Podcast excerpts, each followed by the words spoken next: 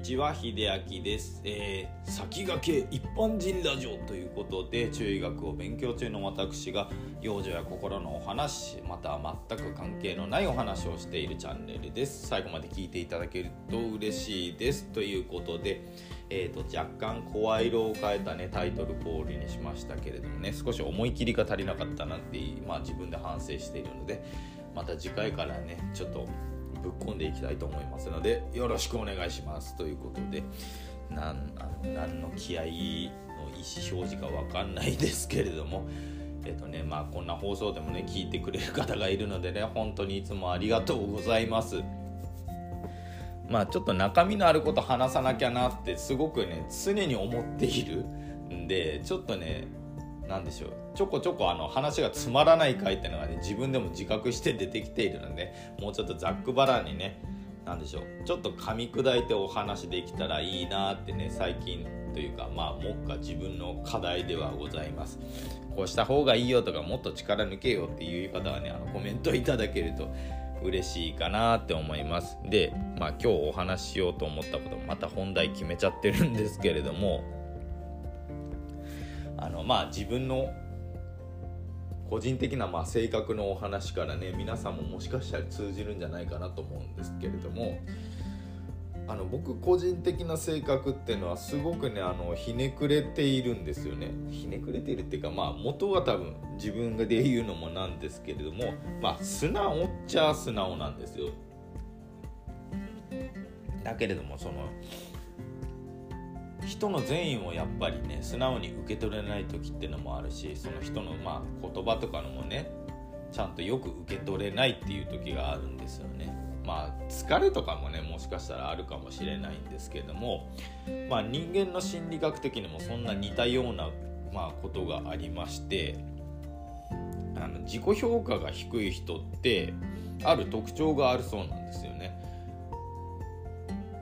でこの自己評価が低い人はまあどういう特徴があるかっていうと自分にとって悪い評価を受けたがるっていう方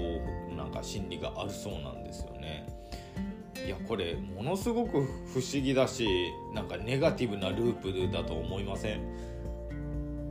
ねあの自己評価が低くて自分が辛い思いをしてるのになんでか自己の評価悪い評価を受けたがるっていうこれねあのまあ理屈もねちょっとん？って思ったんですけれどもその方が安心できるからだそうです。ね不思議ですよね。でもちょっと考えてみたらあそうかってなったんですけれどもめちゃくちゃ自己評価の悪い人まあ自分はもうどうせこんな人間だからっていう人が仮に褒められたとしても素直に受け取れませんよね。要するに安心できないんですよ。えあの人こんな急に私にとってこんな評価をしたけどあの人どう考えてるんだろうどう思ってるんだろうって逆に不安になるんですよなのであのかえって悪い評価を受けた方があやっぱりそうだよね私ってこんなんだよねっていう人が多いんですよ。それの方が人間安心できるんですよ。安心できるんですけど暗いですよね。気持ちとしては。結果なんか自分にとってねあんまり良くない方向に進むので、まあ、解決策というか思ったのが自分にとって善意があろうが悪意があろうがなんかいい言葉風に聞こえるんだけど「あありがとうございます」って言って適当に受けとけばいいんじゃないかなと思って自分で軽く気持ち上げとけばいいんじゃないのかなと思いました。まあね軽くそんなこと言いましたけれどもねそんな風にはみんな捉えられないのがねまあ、人間の常だとは思うんですけれどもあえてその自分の評価が低いからってわざわざあの人にもあの自分の荒探しで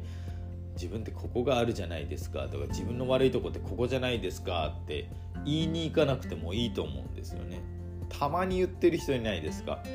いや私とか僕ってこういうとこあるからいけないんですよねっていう人ね言われた方すごくリアクションに困るじゃないですかそんなこと言われても。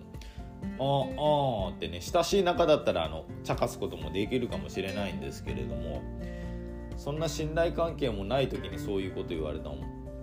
えそあそうなんですか。あははぐらいの苦笑いしかできないんであの関わる人もねめんどくさいんですよね。こんなになっちゃうと。そう。まあ自分もねそういう時はあるはあるんですけれどもわざわざ自己評価私低いですっていうことを他人に言っちゃうとそれはそれで自分にとっての評価っていうのはあのわざわざ自分から悪くしに行っているのでやっぱり良くないしそこで悪く言われて自分が気持ちが下がるぐらいだったら、ね、あの自分の評価がこうなんですよってわざわざ言わなくても、ね、その人が勝手に決めることですしね評価っていうのは。そうそうあの評価って人が勝手にね他人が勝手に決めることなのでわざわざ自分で決めなくてもいいと思うんですね。自分は自分のことを好きでありゃいいしそれだけで。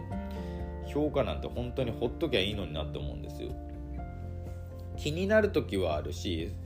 あの人自分のこと好きだな嫌いだなってすごく気になる時はあるはあるんですけれどもだからといってなんか自分にねまあ好きだったら好きでいいんですけど嫌いだった自分のことをこいつ嫌いだなって思っても自分にとってそれを考えてもメリットもデメリットもあ、まあ、デメリットしかないですよね。メリットはもうゼロなのでそういう時にま評価って求める必要もないし会社でよくやるあの自己評価とあの上司評価とかあるんですけれどもあれすっげえいらないなと思ってもうあんなもんなくしちまえばいいのに滅べばいいのにってしか思わないんですよ。結局自分の評価に対してねあのよく思わない上司なんかね評価なんか低いんでもうそれだったら自分の知らないところで勝手にやってってしか思わないんですよね。なのでまあ自己評価が低い人があの自分にとって悪い評価を受けたがるっていうのは人間心理として仕方ないのかもしれないんですけれどもそんなところに注力するぐらいだったら自分の好きなこととかね自分を好きになることに時間を割いてほしいなと思ってそんなお話をさせていただきました、えー、最後まで聞いていただいてありがとうございました。まあ今日より明日の自分がね好きになれるようなことをねやっていただきたいなと思っております。それではまた。